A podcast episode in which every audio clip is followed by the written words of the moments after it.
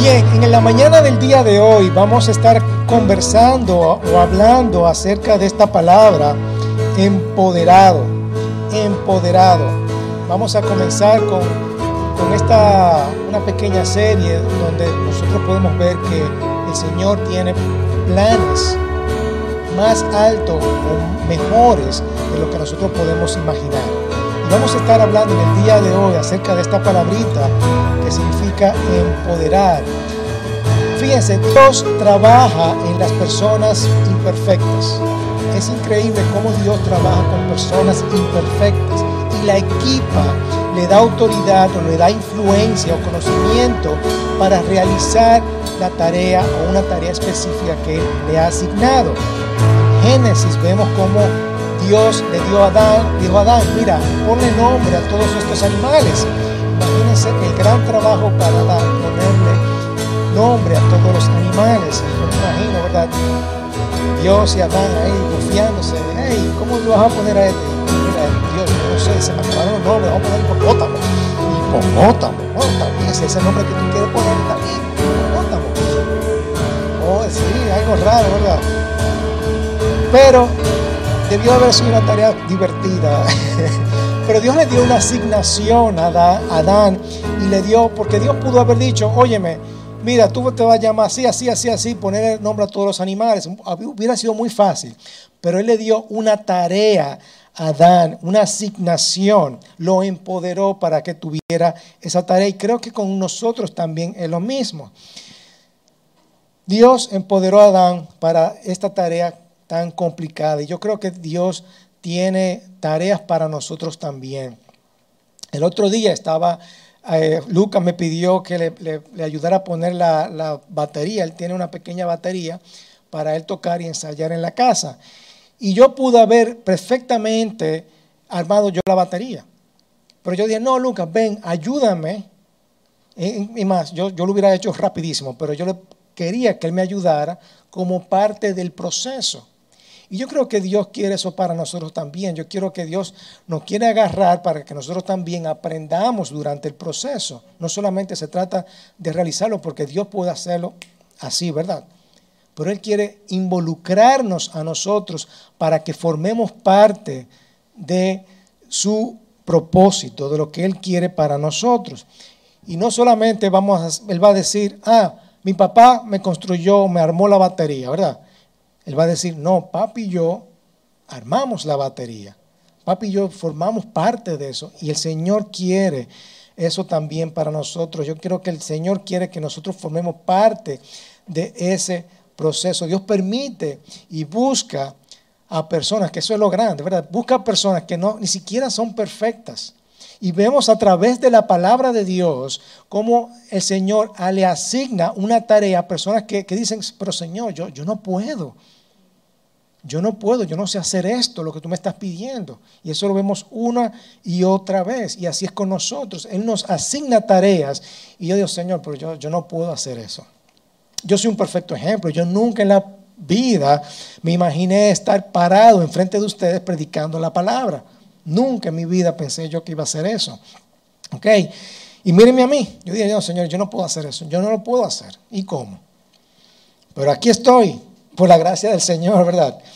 Así que Él asigna personas que son imperfectas para una tarea, para una tarea. ¿Y ustedes cómo el Señor hace eso? Hemos escuchado también en la palabra esta frase, el Espíritu de Dios vino sobre fulano, ¿verdad? Sobre mí, sobre un, sobre un profeta, sobre un guerrero, sobre un líder religioso. Y este Señor después que el Señor, después que el Espíritu de Dios vino sobre esta persona, esta persona hizo la tarea que el Señor le había asignado, conforme a lo que Dios le había ordenado. Amén.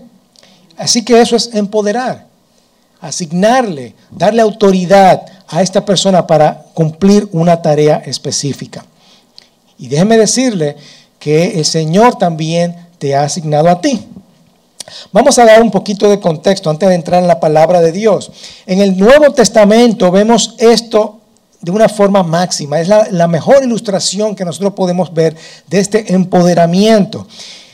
Jesús había muerto.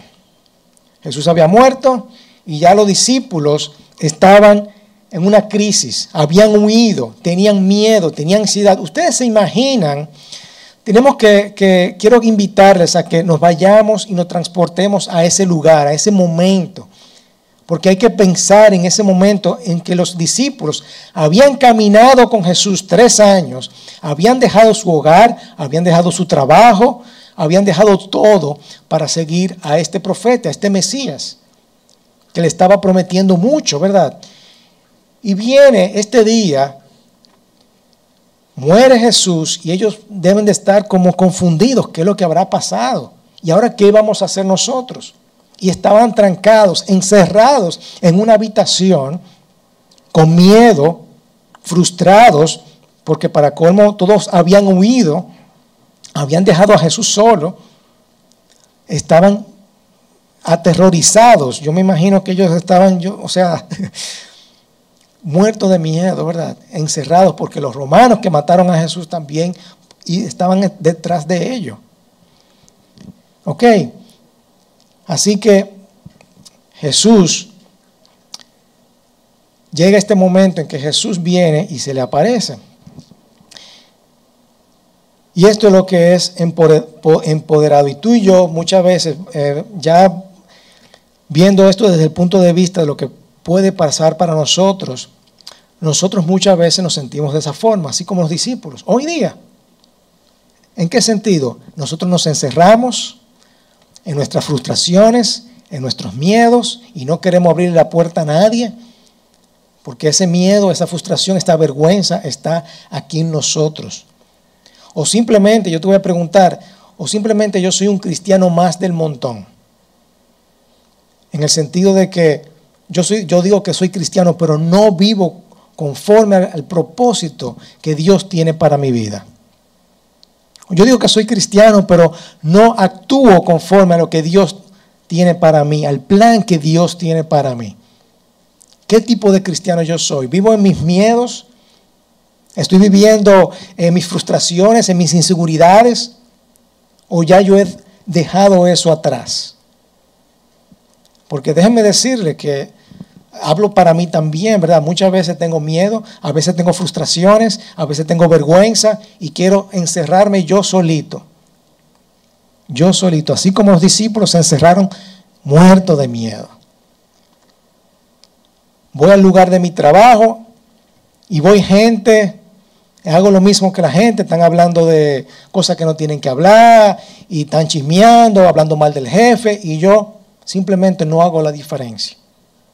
Por mis frustraciones, por mi miedo, por mi vergüenza, a declarar el propósito que Jesús me ha ordenado. ¿Cierto?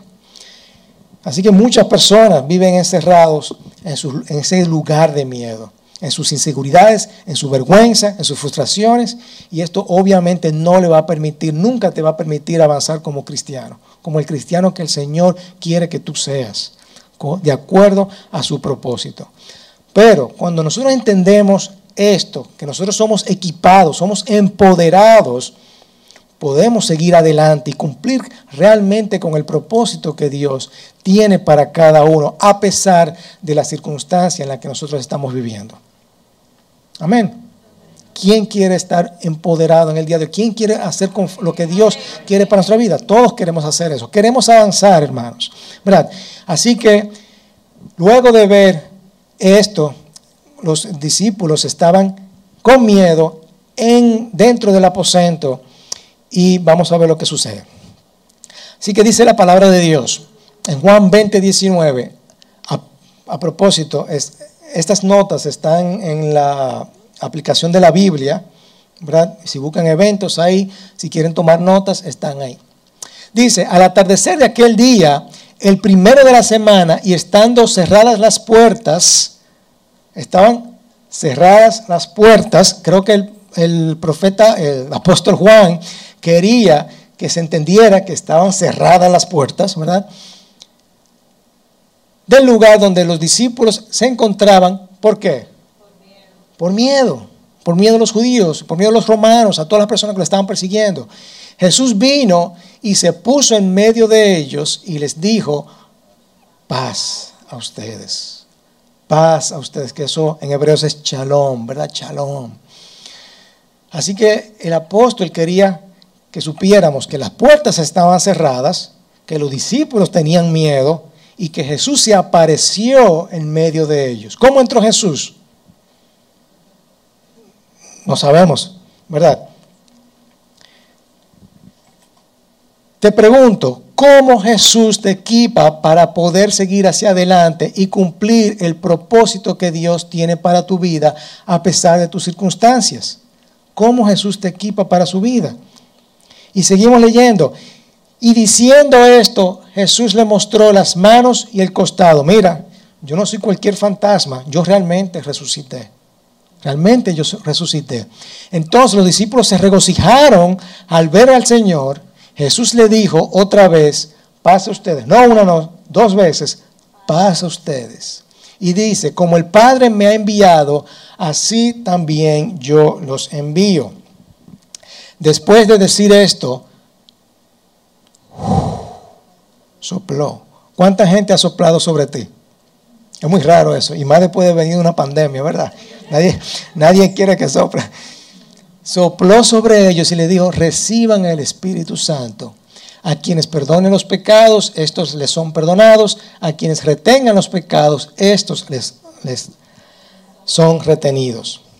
Hermanos, en el día de hoy yo quiero que nos vayamos entendiendo que Jesús te equipa con seguridad y autoridad para estar en misión con Él. Jesús te va a equipar con seguridad y autoridad para estar en misión con Él. Y vuelvo y te pregunto, te hago esta pregunta porque es sumamente importante. ¿Cómo Jesús te equipa para seguir adelante? ¿Cómo es que Jesús hace esto? ¿Cómo es que Él lo logra? ¿Cómo, ¿Cómo es que nosotros podemos entender esto que tiene para nosotros a pesar de las circunstancias que nosotros estamos viviendo? Lo primero es paz. Este concepto de paz. Paz a ustedes. Él se pone en medio de ellos y como le dije anteriormente, esta gente estaba llena de miedo. Llena de miedo y se retiraron a este lugar seguro. Aquí no lo van a encontrar. Vamos, están escondiditos, ¿verdad? pero estaban llenos de miedo porque no querían ser atrapados. Y eso lo podemos ver desde el punto de vista de nosotros como sociedad y en lo personal también. En la sociedad, ¿cómo? Hablamos de eso, si se recuerdan, estuvimos hablando acerca de la valentía, ¿verdad? Que tenemos que ser valientes. Hablábamos que la sociedad tiene, quiere cambiar nuestros valores. ¿Y qué nosotros hacemos? Nos escondemos, como ermitaños, ¿verdad? estamos escondiditos. No, no, está bien, eso es ella afuera. Pero nosotros queremos escondernos, no queremos que eso, esos valores entren hacia nuestra comunidad que nosotros tenemos. No. No podemos ser así, tenemos que salir al mundo, ¿verdad? Así que alguien quiere interrumpir nuestros valores y nosotros nos escondemos. Y también de la parte personal si lo vamos a llevar más lejos, ¿verdad? Estamos hablando de inseguridades, estamos hablando de vergüenza, estamos hablando de, de que nosotros no somos suficientes, que nosotros no podemos lograrlo. Y eso es lo que nosotros pensamos.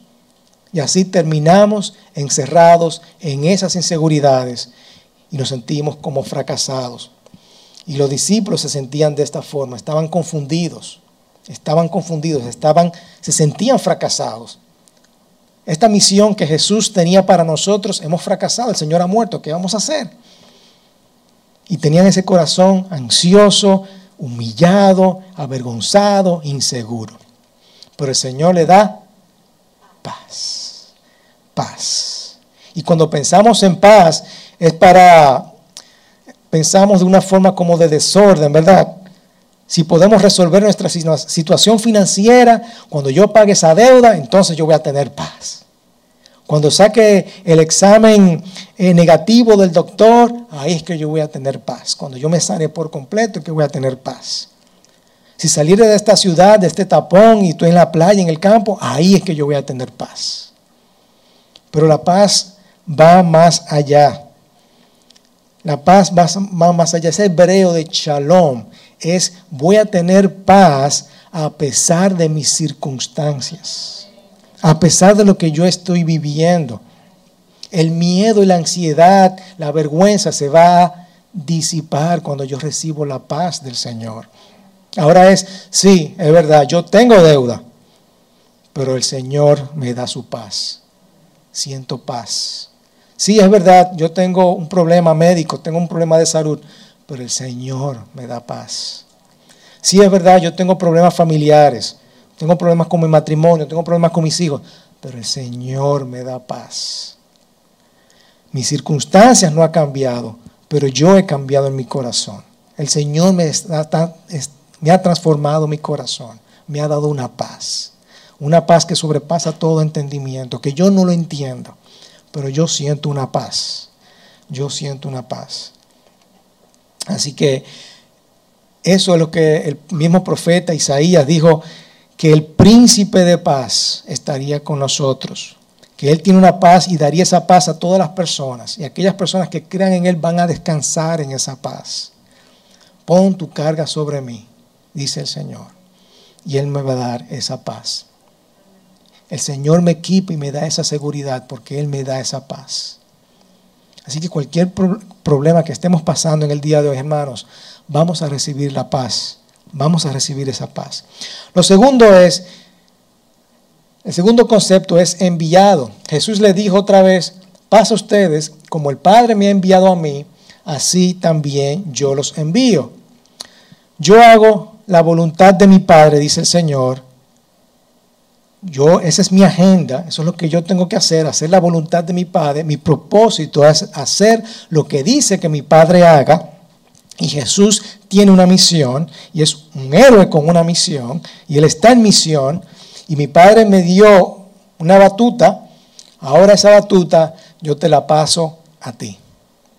Los, discípulos no sabían qué hacer, no sabían cómo poder eh, llevar esta situación a cabo, pero el Señor le dice, óyeme, ahora ya el Padre me ha enviado, yo hice lo que, lo que el Padre me ha ordenado que hiciera, ahora te toca a ti hacerlo nos toca a nosotros, nos está empoderando, está, muévete hacia adelante, sal de esta habitación y proclame el Evangelio.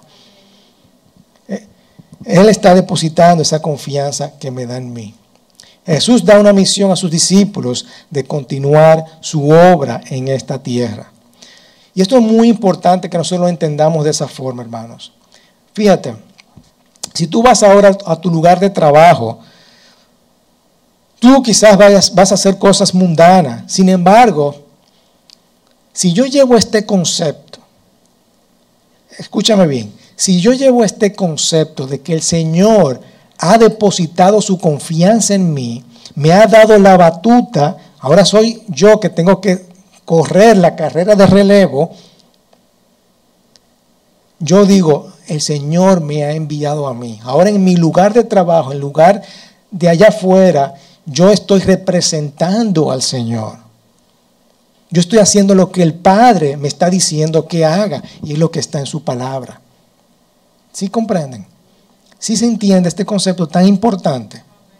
Yo no estoy siendo un cristiano más del montón. Yo estoy haciendo la diferencia porque el Señor me ha enviado. Esto es importantísimo que nosotros lo entendamos de esa forma, porque cada día nosotros queremos comportarnos como cualquier otro cristiano. Y las inseguridades, la, vergüenza, la humillación, lo quiero llevar conmigo, yo encerradito, pero el Señor te está diciendo, óyeme, tú eres enviado. Tú eres enviado. Ahora lo que yo hice, toda la autoridad que el Señor me dio, me la pasó a mí, ahora yo te la paso a ti. Ahora nosotros somos los representantes del Señor. Ahora me toca a mí preguntarme a quién yo puedo amar, a quién yo puedo perdonar, a quién yo puedo dar esa paz, a quién yo puedo hablar palabras de vida, a quién yo puedo ir y decir, sé sano, porque el Señor lo hizo, ahora me toca a mí hacerlo. Yo soy representante, yo estoy empoderado. Amén. Y lo tercero es la misma palabra, empoderado. Les dio la paz, Les digo, salgan de este lugar que están encerrados, dejen de tener miedo, vamos hacia adelante, vamos a continuar. Ahora yo lo estoy enviando, salgan al mundo a proclamar las buenas nuevas, ayudar a otros a conocer las buenas noticias del amor y el poder de Jesús, para que le digan quién yo soy y transformen vidas, transformen vidas. Pero no te voy a enviar sin haberte empoderado. No te voy a enviar sin haberte equipado. Yo te voy a dar la, autoridad, te voy a dar la influencia, te voy a dar el conocimiento que tú necesitas para hacer esa obra. Entonces, lo, hermoso es que Él nos da, nos envía a este lugar empoderado a través del Espíritu Santo.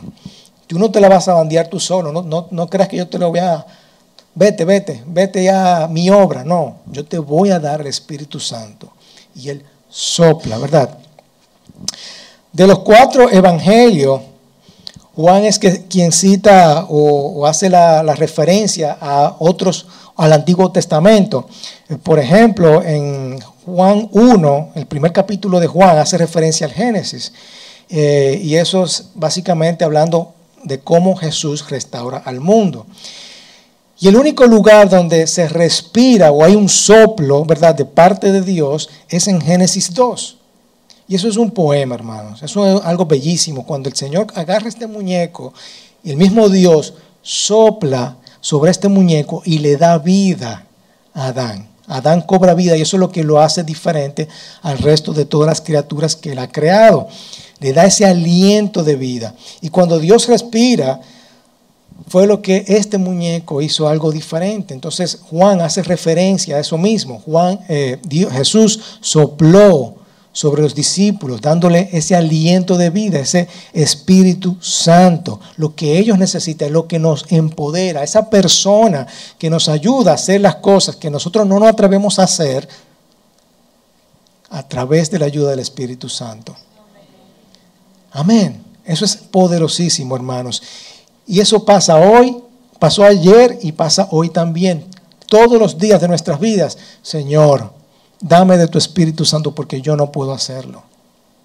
Tengo que hablar a aquella persona, Señor, dame de tu Espíritu Santo porque no puedo hacerlo.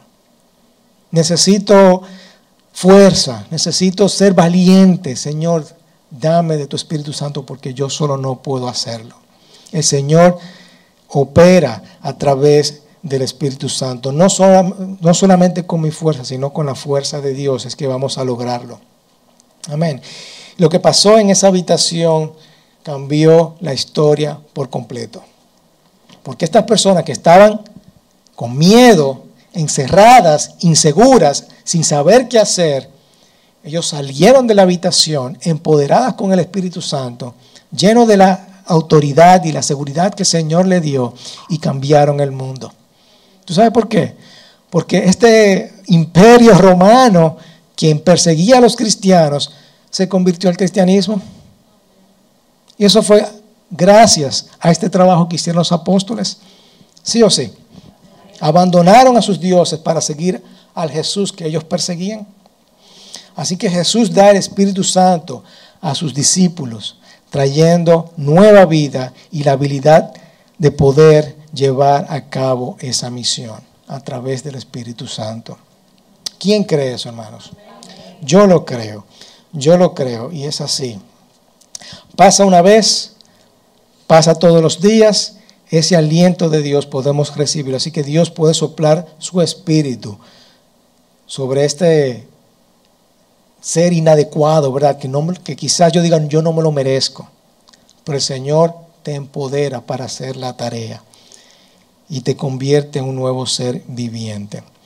Y la otra parte de empoderado es que dice, a quienes perdonen los pecados, estos les son perdonados, a quienes retengan los pecados, estos les son retenidos.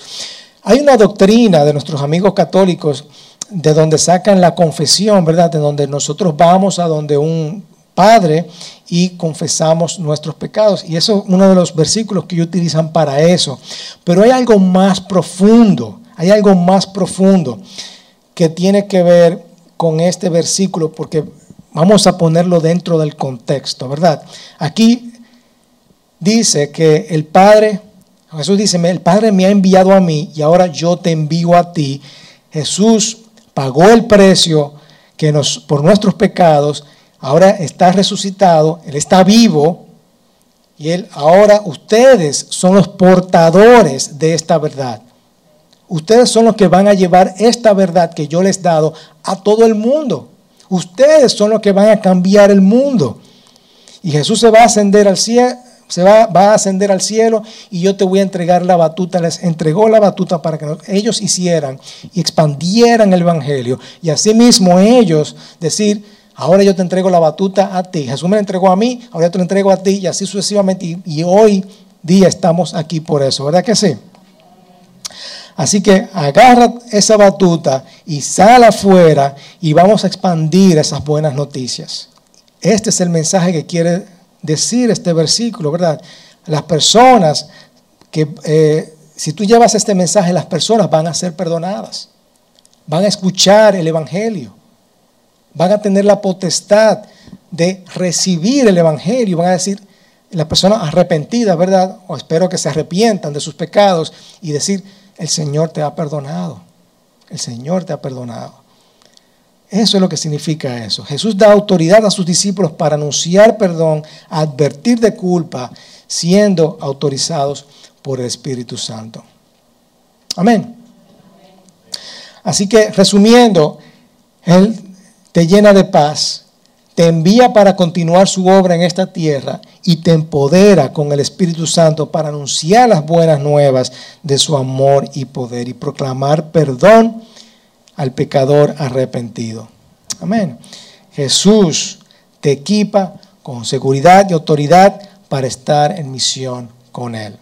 Y si nosotros entendemos esto, vamos a ser cristianos diferentes, a pesar de nuestras circunstancias, porque vamos a estar empoderados. Vamos a estar empoderados. Amén.